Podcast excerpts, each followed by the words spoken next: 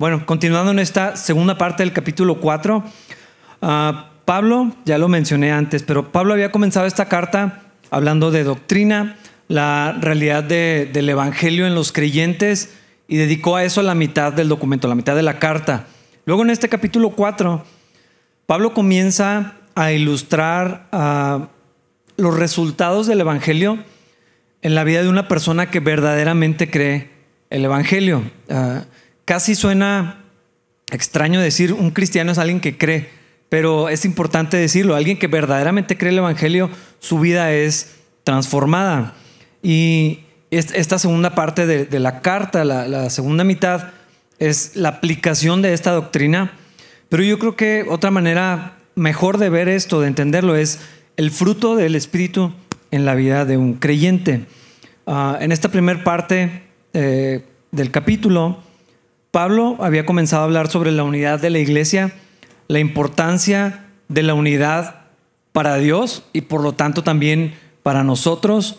Cómo Dios tiene un plan de reunir todas las cosas en su Hijo Jesucristo, las que están en el cielo y las que están en la tierra, también cómo verdaderamente Dios quiere unidad para su iglesia. Y este es el enfoque de lo que está hablando Pablo.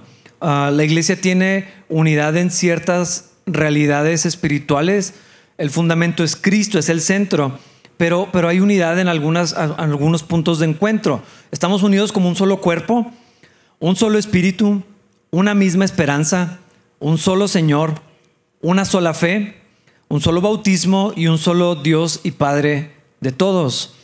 Entonces, después de dejar esto establecido o bastante claro, ah, nos dice, tenemos unidad y Dios quiere unidad, pero en la unidad también hay diversidad. Ah, todos somos uno, pero no todos somos iguales. Yo creo que eso nos, nos queda bastante claro. Ah, no todos estamos llamados a hacer exactamente lo mismo, exactamente de la misma manera, aunque tenemos una sola vocación como creyentes. Y entonces Pablo escribe en esta sección para, para enseñarnos o para recordarnos que en la unidad hay diversidad. Pero pienso que para entenderlo y para aplicarlo, también necesitamos lo que ya se dijo antes, humildad, amabilidad, paciencia ah, y tolerancia con las faltas de los demás. Si no, no podemos construir una unidad permanente y, sólida. Ah, va a ser muy complicado tener unidad si le agregamos todavía las variables de la diversidad de lo que Dios está haciendo en cada uno de nosotros como creyentes. Y en esta sección en particular hablamos de los dones o los llamados que cada uno tenemos en Cristo. Ah, además hay un pasaje un poquito oscuro, pero ahorita vamos a, llegar a esto. Vamos a retomar el versículo 7, donde lo dejamos la semana anterior. Ah, Pablo nos dice las verdades sobre las que se construye la unidad de la iglesia y luego continúa, versículo 7. No obstante, Él nos ha dado a cada uno de nosotros un don especial mediante la generosidad de Cristo. Es como si Pablo dijera, tenemos unidad en esto, pero en cada uno de nosotros eso se va a ver diferente. Y este don especial es literalmente eso, un regalo de Dios para cada uno de nosotros. Una habilidad, un llamado, una capacidad, un servicio en el que nos coloca el Espíritu Santo según el Espíritu quiso eh, repartirlo y tiene un propósito en esto. No es el tipo de regalo que es solamente para ti y tu bendición y tu beneficio sino que Dios le regala algo a cada creyente, a cada uno de nosotros, para ser usado en el servicio y bendición de los demás. A cada uno de nosotros fue dada la gracia conforme a la medida del don de Cristo, es lo que dice Pablo, pero es importante resaltarlo. No hay ningún creyente nacido de nuevo que no tenga al menos uno de estos dones especiales. Al menos uno. No hay cristiano que pueda decir yo, yo no tengo ningún don. Eso es una mentira. Tal vez no sabes todavía cuál es. Tal vez Dios no te ha mostrado, no ha habido ocasión para que lo sepas.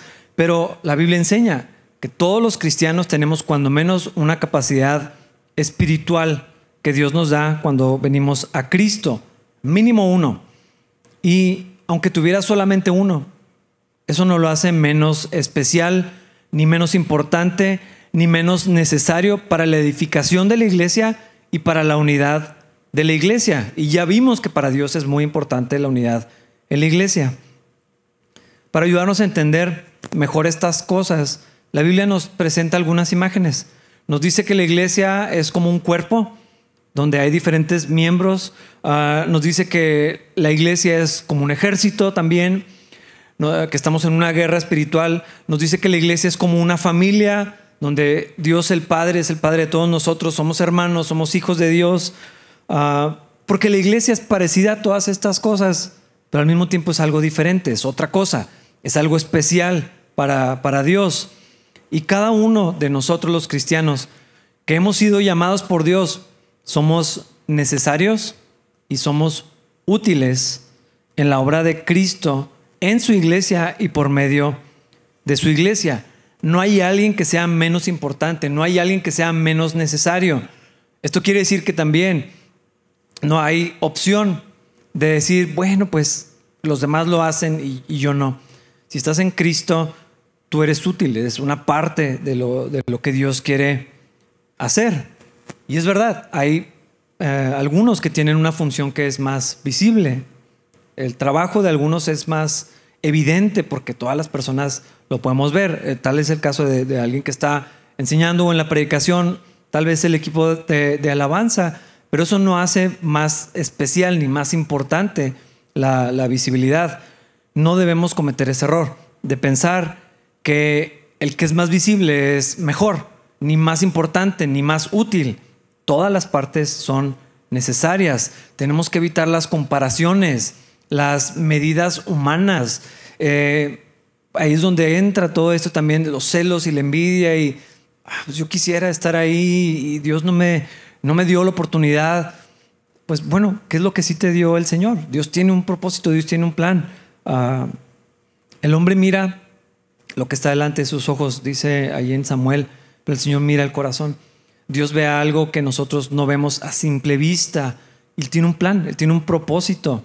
Ah, lo que sea que Dios te haya dado fue intencionalmente, fue a propósito. Y Dios dijo, ok, a Rafa le voy a dar esto. Y a otra persona le voy a dar muchos más talentos, más dones, más capacidades. A esta persona lo voy a colocar aquí. Dios tiene plan. O sea, todo esto lo hizo intencionalmente y no por alguna otra razón. No hay alguien que ese, eh, eh, como se hace menos y, ah, pues bueno, pues ya está aquí, pues ¿qué le vamos a hacer? No, Dios, Dios escogió a cada uno de nosotros y Dios tiene un propósito. Y si te puso en tus manos una sola cosa, una sola, no la hace menor en comparación a la persona que Dios le encomendó cinco. Ah, así como vemos en la parábola de los talentos, a uno le encargó una cantidad, a otro el doble y a otros cinco veces, pero no vemos que ninguno fuera más especial. Tenía un propósito, él conocía a las personas, sabía lo que estaba haciendo y lo que en la parábola vemos no era cuánto le regresaron, sino la fidelidad. Te di dos, fuiste fiel con dos. Te di cinco, fuiste fiel con cinco. Te di uno, no esperaba que me dieras diez, esperaba que fueras fiel con esa una cosa que te encargué. Es lo que vemos ahí. Entonces Dios sabe lo que Él quiere que tú hagas.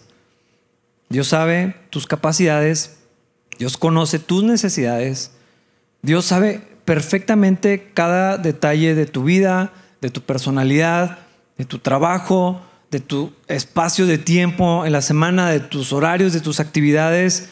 Entonces podemos confiar verdaderamente que no hay error en lo que el Espíritu repartió a cada uno para el beneficio de todos. Y esto es importante, es para el beneficio de los demás. Ah, no hay más ni menos, porque Dios no es injusto, porque Dios no deja de ser bueno en lo que Él hace. Y por eso Pablo en otra de sus cartas escribe, hablando de este tema, y le escribe a, a los creyentes y les dice, ninguno se crea mejor de lo que realmente es. Y al mismo tiempo, seamos realistas en la manera de evaluarnos a nosotros mismos. Tiene que ser a la luz de la obra de Cristo, tiene que ser eh, conforme lo que Dios dice.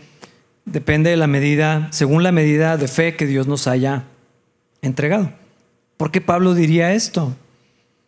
Está hablando sobre el mismo tema de la unidad y la diversidad de dones que el Espíritu Santo reparte. Vamos a Romanos 12, que es donde menciona esto.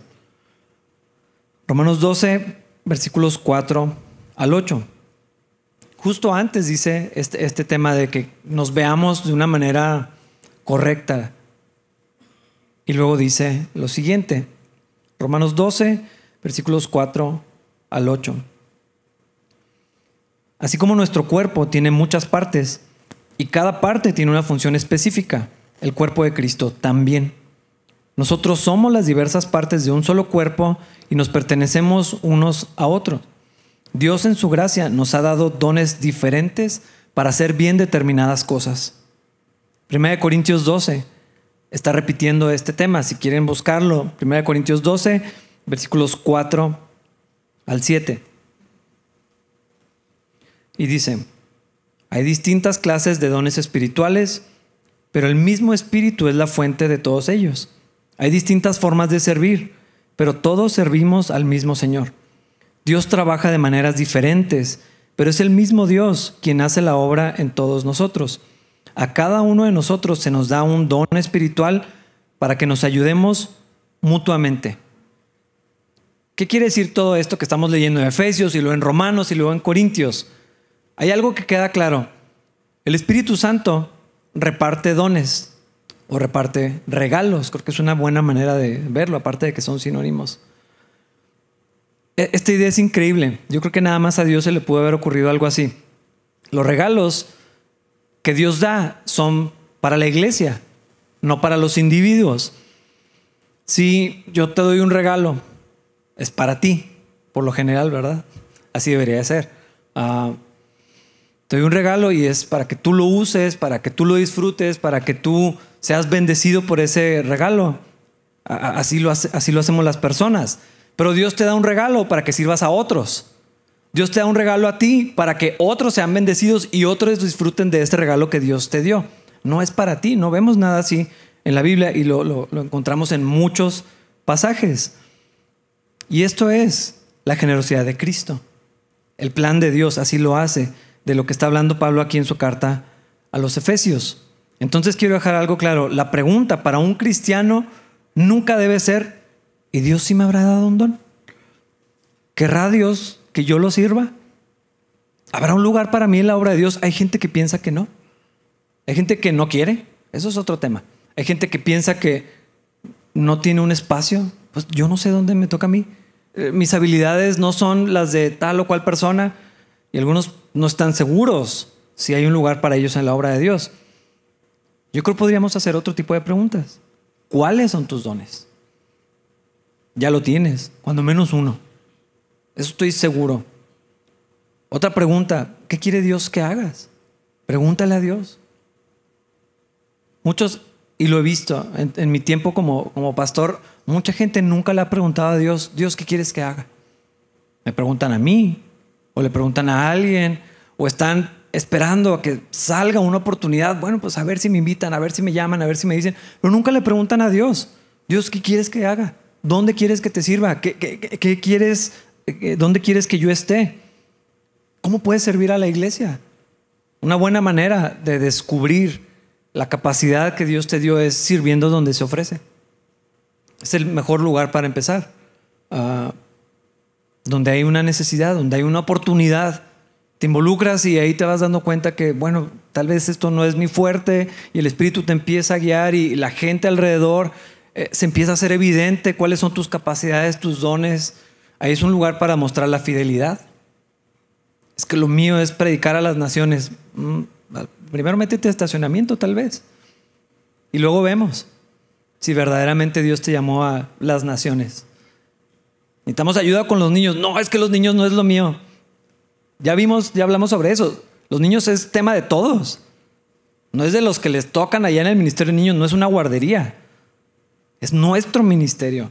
Es un buen lugar para empezar. Y estoy seguro, 100%, que el Espíritu te va a mostrar dónde, qué es lo tuyo, dónde, dónde tienes que estar. Y Él te va a ir moviendo. Son los regalos de Dios que nos ha dado, lo que ya tienes. Para nuestro crecimiento, para nuestra bendición y nuestra protección unos a los otros. Son dadas a los creyentes en la iglesia, para la iglesia. Es una idea increíble la que hizo el Señor. Yo creo que si nos hubiera dado un regalo, un don para nuestro propio beneficio, no tendría mucho propósito la comunidad. Para algunos. Se vuelve opcional. Si lo que Dios me dio es para mi bendición, pues lo puedo hacer en mi casa. Pero si lo que Dios me dio es para servicio de otros, y lo que yo necesito no me lo dio Dios a mí, sino se lo dio a otros para que lo use para bendecirme, entonces desesperadamente necesitamos la comunidad. Y eso es lo que Dios está haciendo evidente en toda la Biblia, que así era su plan. Versículos 4, perdón, Efesios 4, versículos 8 al 10. Por eso las escrituras dicen, cuando ascendió a las alturas se llevó una multitud de cautivos y dio dones a su pueblo. Fíjense que dice ascendió. Sin duda eso significa que Cristo también descendió a este mundo inferior. Y, que, y el que descendió es el mismo que ascendió por encima de todos los cielos, a fin de llenar la totalidad del universo con su presencia. Una sección como esta yo creo que sería fácil pasarla por alto. Ok, bueno, sí, Cristo tiene autoridad, repartió dones a los hombres, pero hay mucho más que entender en un pasaje que es un poquito oscuro o extraño como este. Ah, es un pasaje paralelo a Salmos 68, versículo 18 en particular, pero está fraseado de manera diferente. En Salmos dice, recibió regalos de la gente. Aquí en Efesios dice que repartió regalos a su pueblo. El pasaje en Salmos está hablando, hay un tema, hay victoria, hay conquista. Si lo leen, eh, no es tarea, pero sería bueno que lo leyeran. Está hablando de guerra, está hablando de alguien que vence, eh, esta es una imagen que es muy obvia. Dios venciendo y esparciendo a sus enemigos, es lo que dice ahí en el Salmo. Entonces la imagen de cautivos y de regalos, podríamos decir botín. No es una palabra que usamos mucho, pero es el resultado de una conquista. Si te gustan las películas épicas o si lees la Biblia, puedes ver que había una guerra, el vencedor no solamente derrotaba, se quedaba con sus armas, con sus joyas, con su ropa, o sea, todo le quitaba al, que estaba conquistado. Este es el tema que está hablando en Salmos, es bastante claro. Ah, y Pablo, haciendo alusión al Salmo 68, está hablando de Cristo como un cumplimiento del Salmo 68. Y la obra en la cruz está hablando de conquista, de una victoria que es la victoria de Cristo sobre sus enemigos. Mira lo que dice en la carta a Colosenses, nos ayuda a, entender mejor esto, estas ideas. Colosenses 2, versículos 14 y 15.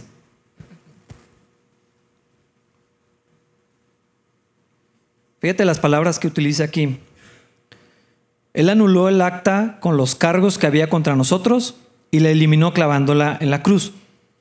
De esa manera, desarmó a los gobernantes y a las autoridades espirituales. Los avergonzó públicamente con su victoria sobre ellos en la cruz. Es el mismo tema. Una conquista, una victoria, alguien que vence a otros es Cristo de quien estamos hablando. Y lo que podemos entender, que Pablo está diciendo, metido en el tema de la unidad y de los dones y todo esto, es acerca de la victoria de Cristo en la cruz. Y cómo después de esa victoria hay tanto cautivos como una ganancia o un beneficio. Al menos estas son las imágenes que son claras en estos pasajes. Cristo vino a este mundo, toma forma de hombre, fue humilde, fue humillado, fue asesinado. Y en ese sacrificio y en su muerte se cumple la obra de redención que Dios tenía planeada. Cristo se levanta victorioso sobre la muerte, vence a sus enemigos, vence el poder del pecado son expuestos, sus enemigos son humillatoria que es ratificada por medio de la resurrección. Jesús después asciende al cielo, ah, donde está sentado a la derecha de Dios el Padre. Se le entrega un nombre que es sobre todo nombre. Se le da el honor máximo, se le da el título de vencedor. Toda autoridad tiene sobre el cielo y la tierra. Y entonces aquí en la tierra, la iglesia de Cristo se forma Dios hace avanzar su plan de reunir todas las cosas bajo la autoridad de Jesús que ya tiene. La iglesia es el principio de esta restauración que un día va a ser llevada a su plenitud. La iglesia va al frente de una guerra espiritual extendiendo el reino de Dios aquí en la tierra. Y Dios, el Espíritu Santo, reparte dones a los hombres, es decir, a su iglesia. ¿Para qué? Hay un propósito, equipar a la iglesia para la obra del reino de los cielos, para la batalla y para la bendición, servicio, beneficio y protección los unos de los otros. De muchas maneras podemos ver que la bendición de Dios está en su iglesia, no fuera de la iglesia. Es una enorme bendición, hermanos, pertenecer al cuerpo de Cristo. Aquí está la presencia de Dios, aquí está la bendición de Dios. ¿Cómo puedo querer estar cerca de Cristo y decir que amo a Cristo, pero que la iglesia no tiene nada que ver? Es imposible decir algo como eso. No hay mejor lugar para una persona que pertenecer a la iglesia de Jesús. Continuando en Efesios 4, versículo 11. Ahora bien, Cristo dio los siguientes dones a la iglesia. Los apóstoles, los profetas, los evangelistas y los pastores y maestros. Entonces Jesús dio regalos a los hombres en su iglesia. Una parte de esos regalos incluyen las capacidades especiales espirituales, sobrenaturales para hacer alguna cosa, como nos enseñan Romanos 12 y 1 Corintios 12. Otra parte de esos regalos que Dios entregó a la iglesia son estos oficios que estamos, eh, que Pablo está describiendo aquí. Primero que nada son obra de Jesús, designación de Cristo, no de los hombres. Eh, esto es importante. Luego hay gente que quiere anular lo que la Biblia claramente dice. No, no necesitamos líderes. La iglesia con que nos juntemos a veces, bueno, la Biblia enseña otra cosa. Estas son designaciones de Jesús. Él es el que reparte esto. Los hombres no elegimos, mucho menos nos llamamos a nosotros mismos. Cristo lo hace. Algunos pueden pretender tener estas cosas, pero e, e, es importante, muy importante recalcar que estos oficios son una institución divina, no una invención humana. Ah, y para explicar este pasaje, muchas iglesias, muchas personas ah, que aman a Cristo, que estudian la Biblia, que la entienden bien, hay perspectivas diferentes. Algunos lo llaman como cinco ministerios para el servicio de la iglesia he escuchado a muchos pastores decir, no, es que son los cinco dedos de la mano de Dios para la obra. En otra perspectiva, vemos que Pablo está hablando de cuatro ministerios, no de cinco. Y ahorita me voy a explicar ah, para, vamos a ver un poco de cada uno. Empezando con los apóstoles. ¿Qué es un apóstol? Es un embajador especial para la obra de Dios. Apóstol quiere decir enviado. Es importante saberlo. Y en el Nuevo Testamento encontramos diferentes tipos de apóstoles. Creo que deberíamos hacer una distinción entre ellos. Primero tenemos a los doce originales, Pedro, Andrés, Juan, Judas en que entregó a Jesús y los demás, ¿verdad? Doce. Pasa lo de Judas, que todos sabemos. En Hechos 1 vemos que reemplazan a Judas por Matías. Entonces tenemos los doce principales. Había requisitos para, para ser parte de este grupo que se expresan ahí, ya lo estudiamos eso también. Este grupo tenía una autoridad especial. No vemos en la Biblia instrucciones ni ejemplos, salvo el reemplazo de Judas por Matías, de que siguieron siendo reemplazados. De que ya mataron a Juan, bueno, vamos a buscar un reemplazo para tener los doce todo el tiempo. Eso no vemos nada en, el resto de la historia, eh, ni vemos que, esos lugares se siguen ocupando de manera consecutiva. Ah, después en 1 Corintios 15 Pablo está hablando de la resurrección del Señor, ese es el tema, y está contando cómo fueron testigos de la resurrección, pero hace algunas distinciones importantes en este tema. Menciona a los doce y luego dice, ay, después apareció a 500 seguidores, y luego después dice, apareció a Santiago y a todos los otros apóstoles, que no eran los doce. Están los doce principales y luego menciona a otros apóstoles. Ah, Santiago no era de los doce originales, él era el hermano del Señor él fue contado en el ministerio en conexión a, lo que sucedía en la iglesia de Jerusalén y al parecer había otros allí. ah, pero no tenían ni el mismo rol ni la misma autoridad que los primeros doce. Y por último tenemos a Pablo, que en muchas ocasiones él menciona su apostolado, defiende su apostolado y él dice, yo fui el último de todos, así como un abortivo. Al final me alcanzó la gracia de Dios, pero soy apóstol de Cristo. Algunas personas que conocen bastante de esto, expertos en la Biblia, consideran que Silas y otros que viajaron con Pablo se les debería de llamar apóstoles, no estoy seguro de eso. Y por último tenemos la mención de falsos apóstoles.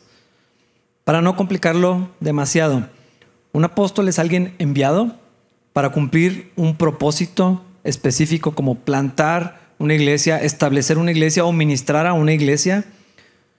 Hablando de nuestros tiempos, yo creo que es muy peligroso cuando empezamos a, asignar este título. Yo creo que nadie debería ser llamado apóstol en el sentido de ponerlo al nivel de autoridad que vemos eh, en la escritura. Eso ya se cerró, eso ya se acabó. Ah, ni al nivel de los doce, ni al de Santiago y los otros apóstoles que se mencionen, ni al nivel de Pablo. Creo que no deberíamos utilizar la palabra ah, de esta manera. Porque los primeros apóstoles fueron fundamento de la iglesia. Lo leímos en el capítulo 2, aquí en Efesios, Efesios 2.20 dice, juntos constituimos su casa, la cual está edificada sobre el fundamento de los apóstoles y los profetas y la piedra principal es Cristo Jesús mismo. Yo no sé cuántos han construido algo. ¿Cuántas veces se pone el cimiento de una obra? Bueno, en México podría ¿Cuántas veces se debería de poner el cimiento? Una. Una vez. No pones tres cimientos, no hay tres fundamentos, no hay diez fundamentos, se pone una sola vez y sobre él se construye. Ya hay un fundamento. Cristo es la piedra angular y luego hay un, hay un cimiento, un fundamento para edificar sobre eso. Los apóstoles y los profetas. Mi recomendación personal, hermanos, tengan mucho cuidado con aquellos que se llaman a sí mismos apóstoles. Si estamos pensando en alguien como un misionero, bueno, tal vez es una función apostólica. Ah, plantación de iglesias, supervisión de iglesias, organización de iglesias, cuidado de iglesias, eso sigue pasando. Y era una función como la que tenía Pablo y los, y los demás. Si hablamos en esos términos, creo que podríamos entender que esta función existe. Ah, alguien enviado a cumplir con el ministerio de una iglesia hacia otra, en este sentido podríamos entender una función apostólica. Bueno, se parece a lo que hacía Pablo y los demás. Pero lo que vemos ahora es gente que desea tener autoridad sobre otros. Eso es muy diferente. Me, lo he dicho de broma, pero quisiera que no fuera una broma. Hay gente que se llama a sí mismo arcángel. No sé si lo han visto. Profeta ya, bueno, pastor ya no basta, líder no es suficiente, salmista, me dice más empujarlo demasiado, apóstol es así, otro nivel, y luego arcángel, no sé qué más se van a inventar. No sé por qué lo hacen, pero es, creo que es obvio. Hay gente que desea poder sobre otros. La autoridad es responsabilidad, eso es lo que entendemos en la Biblia. Desear eso es preocupante. ¿Qué quieres? Ah, pero hay gente que desea eso. El hambre que tienen de que otros los sigan, que otros los obedezcan, decirle a la gente que tienen que creer. Y yo creo que es muy evidente. En la mayoría de estos casos lo que quieren es el dinero de la gente. Tengan mucho cuidado cuando alguien es llamado apóstol. Hay que ejercitar el discernimiento, poner mucha atención, observar el ministerio, qué está pasando realmente, qué quieren decir cuando lo llaman a alguien apóstol, quién dijo que era apóstol, eso es importante, de dónde viene esa autoridad, quién se la entregó. Mi recomendación personal, eviten a todas las personas que se llaman a sí mismo así hay muchas probabilidades de que sean falsos apóstoles. Siguiente categoría o, siguiente oficio, profetas. Creo que aquí también es importante hacer una distinción entre el Antiguo Testamento y la era de la iglesia. En el Antiguo Testamento hubo varias personas, muchas personas llamados a cumplir con un rol especial en este oficio de profeta. Ser un profeta era su vida, no era algo que hacían con un horario, era lo que eran, era su vida, era un llamado bastante difícil en la mayoría de los casos. Y eran personas que Dios usaba para comunicar un mensaje que venía de Dios, comunicarlo al mundo, eran los portavoces de Dios. Tenían que escuchar de Dios, tenían que hablar en nombre de Dios. En ocasiones, y esto lo vemos en todo el Antiguo Testamento, algunos escuchaban directamente de Dios. En otras vemos que tenían visiones, que tenían sueños. Ah, un profeta en la Biblia tenía que revelar los mensajes que Dios estaba enviando a otros. ¿Qué es lo que Dios le quería decir al rey o al pueblo o a una persona en particular? Ah, transmitían el mensaje de Dios por escrito o de forma oral. Ah, algunos interpretaban sueños y visiones de otras personas, algunos tenían sus propias visiones y por eso, no a todos, pero a algunos se les llamaba vidente. Ah, un profeta era un vidente, pero no necesariamente eh, eran sinónimos, algunos y otros no. Algunos realizaban actos proféticos, no todo era lo que decían. Vemos, por ejemplo, en Ezequiel, ah, hacían cosas, rompían las vestiduras, comía Ah, un pan cocinado sobre estiércol. Era un acto profético. ¿Qué, quiere decir eso? ¿Por qué estás haciendo eso? Ah, porque Dios dice tal cosa. Eh, algunos funcionaban así. Ah, era como un performance santo. Ah, algunos hablaban acerca del futuro. Había mensajes, vemos muchos, casi siempre pensamos profeta futuro. No necesariamente. Los mensajes podían ser, y fueron en algunas ocasiones, mensajes de lo que iba a suceder más adelante, de lo que Dios estaba diciendo, de lo que Dios estaba advirtiendo. Pero algo importante, los profetas no eran psíquicos, eran ejecutores del pacto. Ese era su trabajo. Ah, principal no era ver el futuro, era confrontar a los reyes, confrontar a la nación para cumplir el pacto que habían hecho ellos con Dios. Si leen los profetas, tiene más sentido verlo así. No estaban todo el tiempo viendo cosas del futuro, sino que están diciendo, están abandonando a Dios, están dejando el pacto de Dios, vuelvan al Señor, cumplan con lo que dijeron que iban a cumplir, se están olvidando de la ley, están dándole la espalda a Dios. Y entonces, eventualmente, era cuando ellos decían, si siguen así, Dios va a traer juicio y empezaba a hablar de lo que se venía, pero casi nunca no era la norma estar hablando del futuro, sino que cumplieran el pacto. Esa era su función. Ah, en muchas ocasiones se menciona que mandaban a llamar al profeta para preguntarle a Dios cuál era su voluntad, porque era un intermediario. Dios, subimos a pelear contra los sirios, uh, sí, sí, suban, y van a ganar. Ah, ok, entonces iban. A veces no respondía Dios. Y, vemos todo esto. Ah, por porque había falsos profetas que hablaban falsas profecías. ¿Para qué? Para decirle al pueblo lo que querían escuchar. Todos los profetas dicen que vas a ganar y venía el verdadero profeta de Dios y decía, eso no está diciendo Dios, eso lo están inventando de sus corazones, quieren mantener la relación contigo, que no los eches del, ah, del palacio. Acuérdense que los portadores de malas noticias a un rey casi siempre los mataban. Nadie quería hacer eso. Pero un profeta decía, no, Dios no dice eso. Había falsos profetas para ganar dinero, para mantener influencia. Hubo gente que vendió sus dones por dinero. ¿Se acuerdan? Hay historias en, el Antiguo Testamento sobre esto. Y ahorita vamos a volver a este tema porque en el Nuevo Testamento se hace comparación de los falsos profetas en el Antiguo Testamento con los falsos maestros en la era de la iglesia. Pero hablando de profetas en nuestro tiempo, en la era de la iglesia, también es diferente que el Antiguo Testamento. Ah, se mencionan en el Nuevo Testamento varias ocasiones hombres que pronuncian palabras de Dios en completa coherencia con las escrituras. Ah, probablemente se puede hablar en un sentido predictivo, pero no necesariamente. Y la profecía está sujeta al discernimiento de la iglesia. Está sujeta al juicio de la iglesia. Es decir, que la iglesia puede valorar eso que el profeta está diciendo o no. Primera de Corintios 14 enseña que la profecía, si hay alguna profecía, tiene que ser juzgada por la iglesia. No es autoritativa, tiene que ser sujeta Ah, vamos a ver si lo que está diciendo es verdadero. Vamos a ver si es cierto que Dios está hablando. Es un solo espíritu en todos nosotros. Entonces va a haber congruencia, va a haber unidad, va a haber armonía. También dice que la gente que profetiza está en control de su espíritu. Puede turnarse con otros y se puede callar. De hecho, lo tiene que hacer.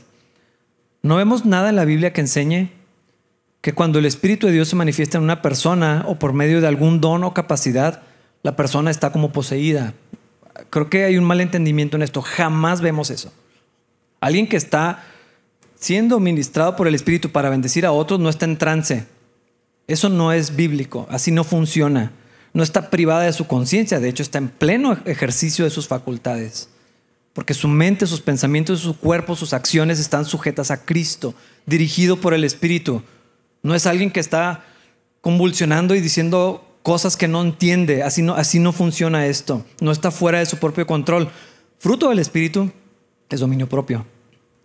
Es importante ver estas cosas para tener cuidado de lo que recibimos. Además, en este mismo capítulo en Corintios se nos enseña que hay un propósito de la profecía, que es fortalecer, animar y consolar a otros declarando la verdad de la palabra de Dios. Lo que Dios está diciendo tiene este propósito. No es, no vemos que sea una función del líder necesariamente. No es un vocero de Dios en el mismo sentido que el Antiguo Testamento. No tiene esa autoridad. No es alguien que anda de iglesia en iglesia anunciando el futuro de las personas a cambio de dinero. Por mucho tiempo había ministerios así, yo lo vi.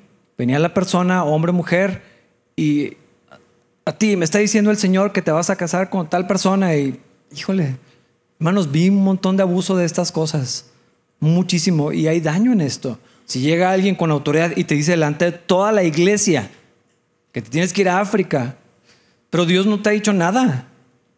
El Señor es coherente. No va a llegar alguien que no conoces a decirte algo que Dios no haya dicho ya, que no sea evidente en otras personas. Tengan mucho cuidado con lo que entendemos por profecía y lo que recibimos tiene que ser juzgado, tiene que estar sujeto a la palabra de Dios. Nunca va a contradecir el carácter de Dios ni lo que entendemos de nuestro Señor. Va a haber armonía porque es el mismo espíritu. Pero el Nuevo Testamento dice que hay este don de profecía. Pablo dice, quisiera que todos tuvieran este don, en vez de que anden hablando en lenguas, porque nadie se ha edificado con eso. Así lo dice Pablo.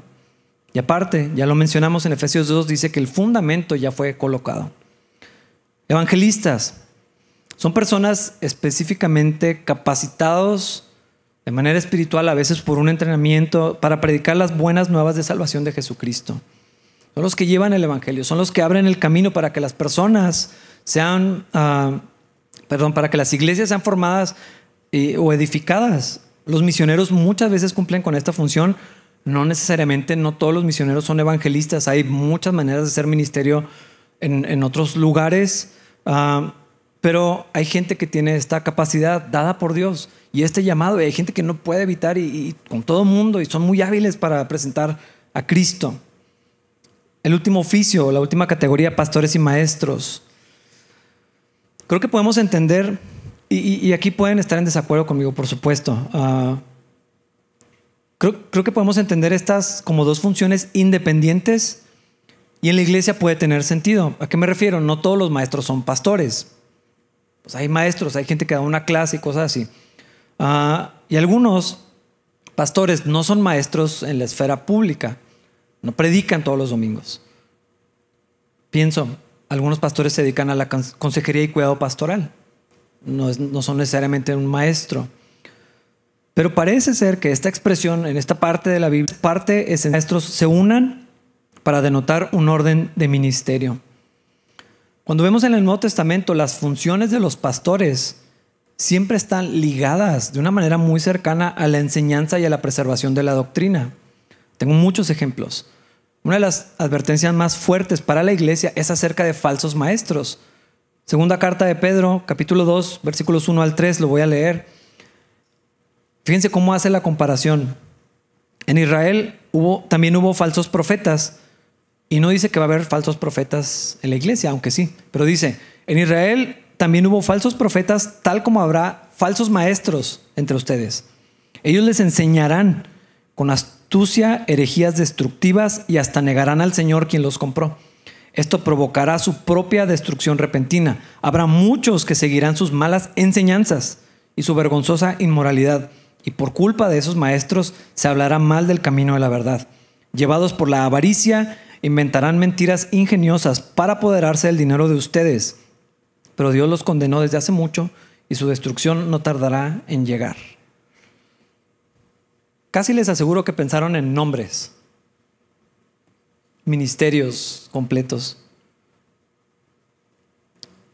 Esto lo podríamos decir casi de manera exclusiva entre pastores, casi.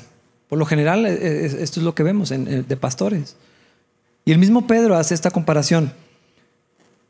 Falsos maestros con falsos profetas.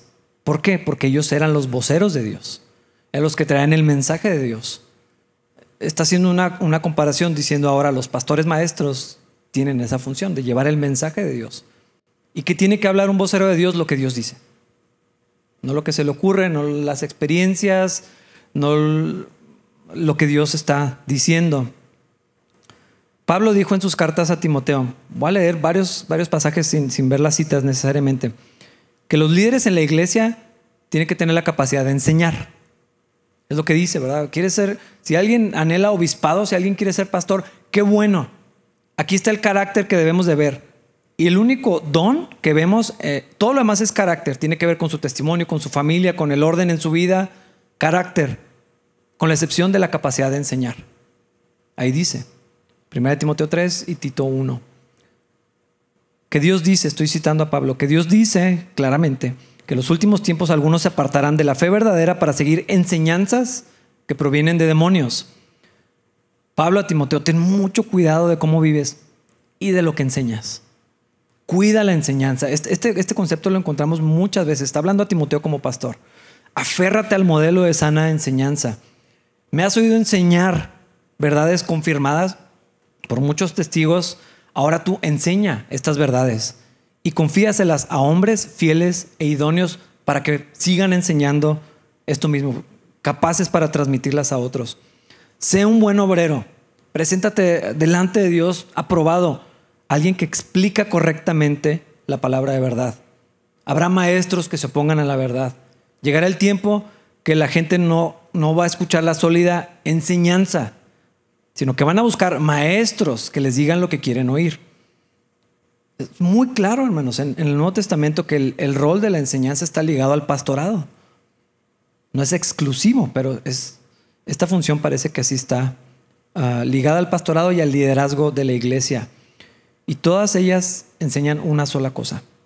Entonces vemos estas áreas de servicio, de ministerio, de liderazgo que Jesús estableció para la iglesia, dones para la iglesia. Y si entendemos que Dios hizo estos regalos para nosotros, para la iglesia, deberíamos de considerar, ¿para qué? Son un regalo para la iglesia, ¿para qué existen?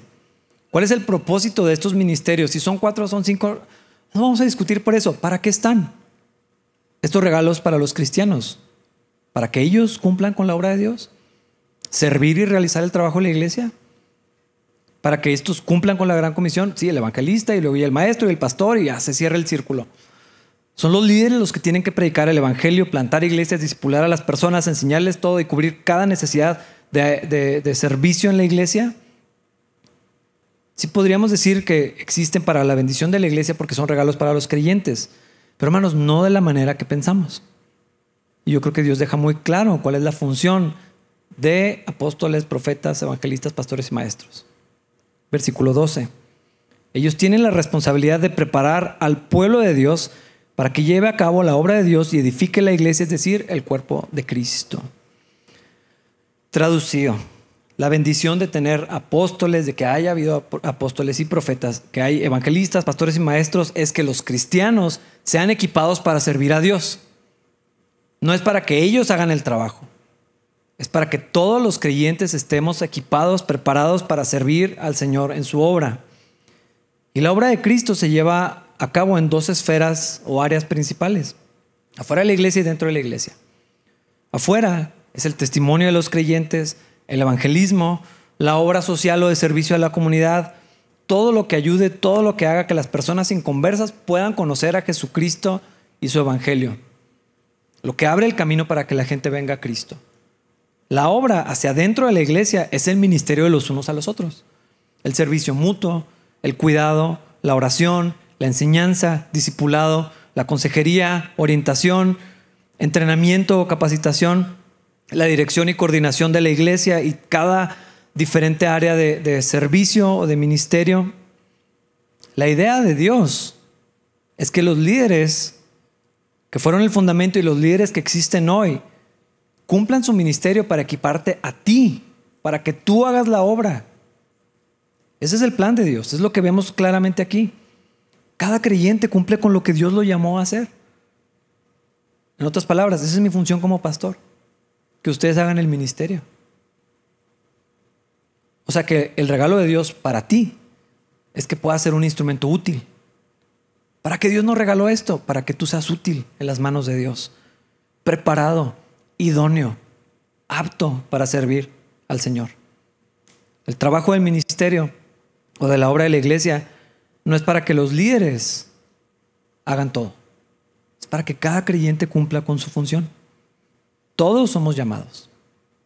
Hay gente que ve esta lista y, uh, pues no.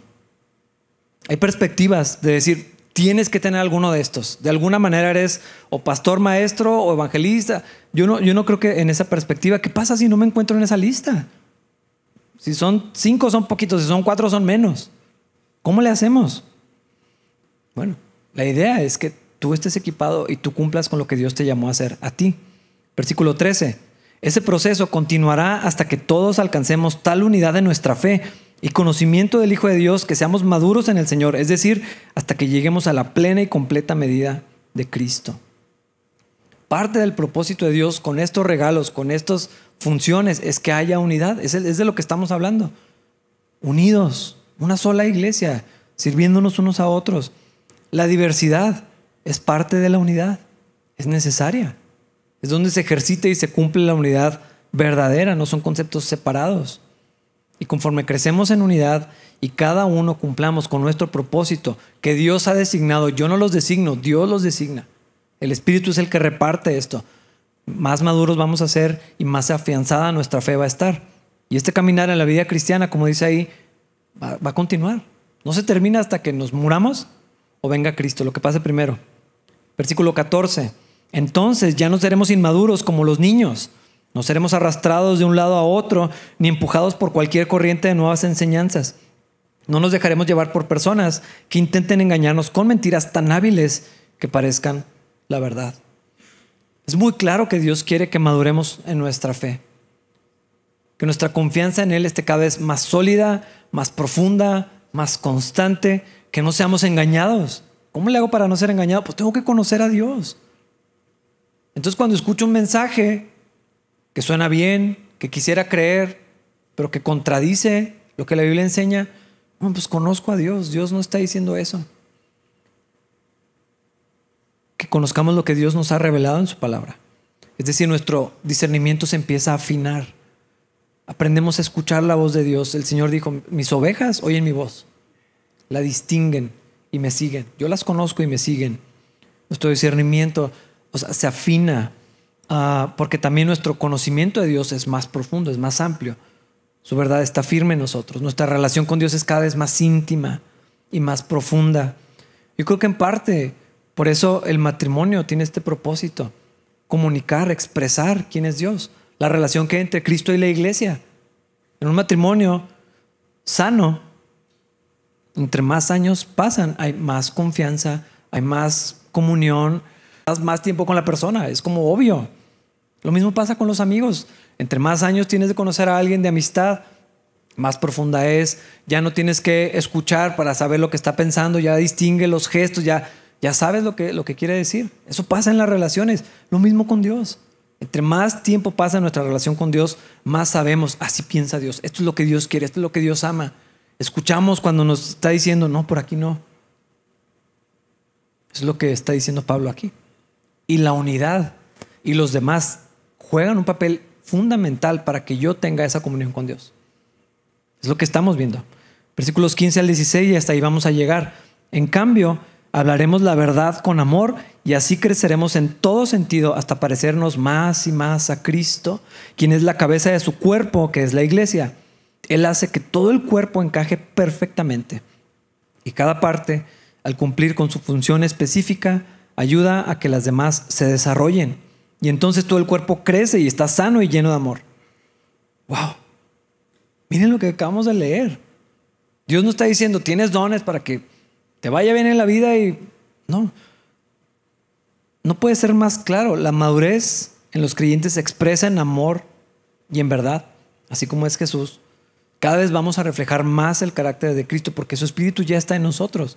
Pero cada vez eso se expresa, se, hace más evidente. Pero mira lo que está diciendo Pablo.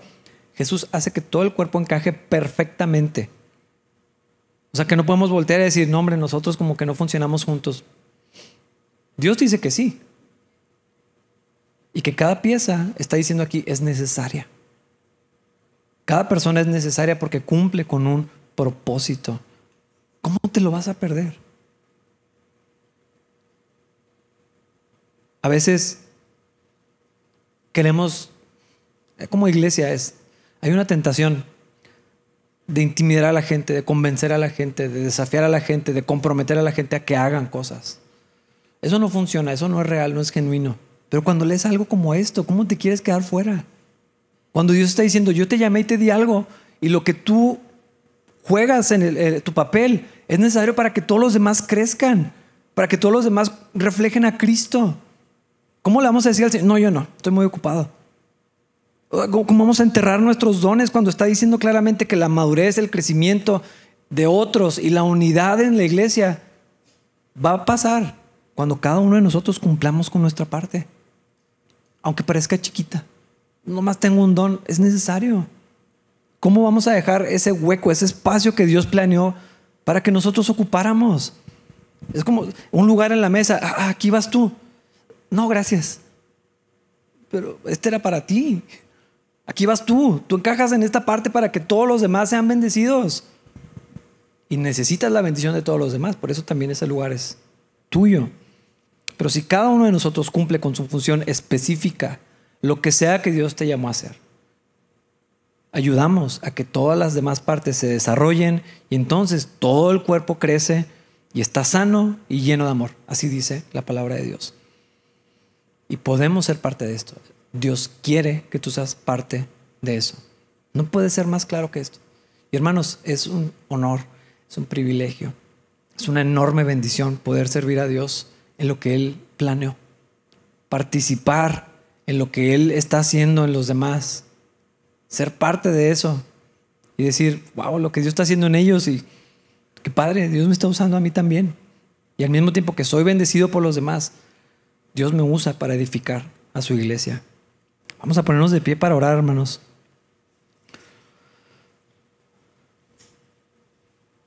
La palabra no puede ser más clara en estas cosas. Señor, gracias por esto que haces y esto que nos invitas, nos llamas a hacer también. Gracias por darnos un lugar en tu obra, Señor. Tú lo podrías hacer sin nosotros. Qué bendición, Dios, que quiere a participar, a servir, a involucrarnos, Señor. A preguntarte a ti. El que no sabe que te pregunte, Dios, ¿dónde me quieres, Dios? ¿Qué, qué quieres que yo haga? A encontrar la necesidad de escuchar tu dirección, Señor. Dios, lo que tú estás haciendo en cada creyente involucra forzosamente a los demás. Así lo diseñaste tú. Ese es tu plan, Dios. Y no queremos salirnos de tu voluntad. No queremos salirnos de o resistir lo que tú quieres hacer, Señor. Al contrario, queremos colaborar, Señor. Queremos cooperar, dejarnos guiar por ti, Señor. Sabemos, Dios, que tu nombre va a ser glorificado y cada uno de nosotros, Señor, vamos a crecer, vamos a, a madurar, Señor, vamos a ser bendecidos, Señor por tu obra, Señor, a través de la iglesia y en la iglesia. Gracias, Dios, por hacernos un espacio, Señor, un lugar pensado para cada uno de nosotros en tu obra, Señor.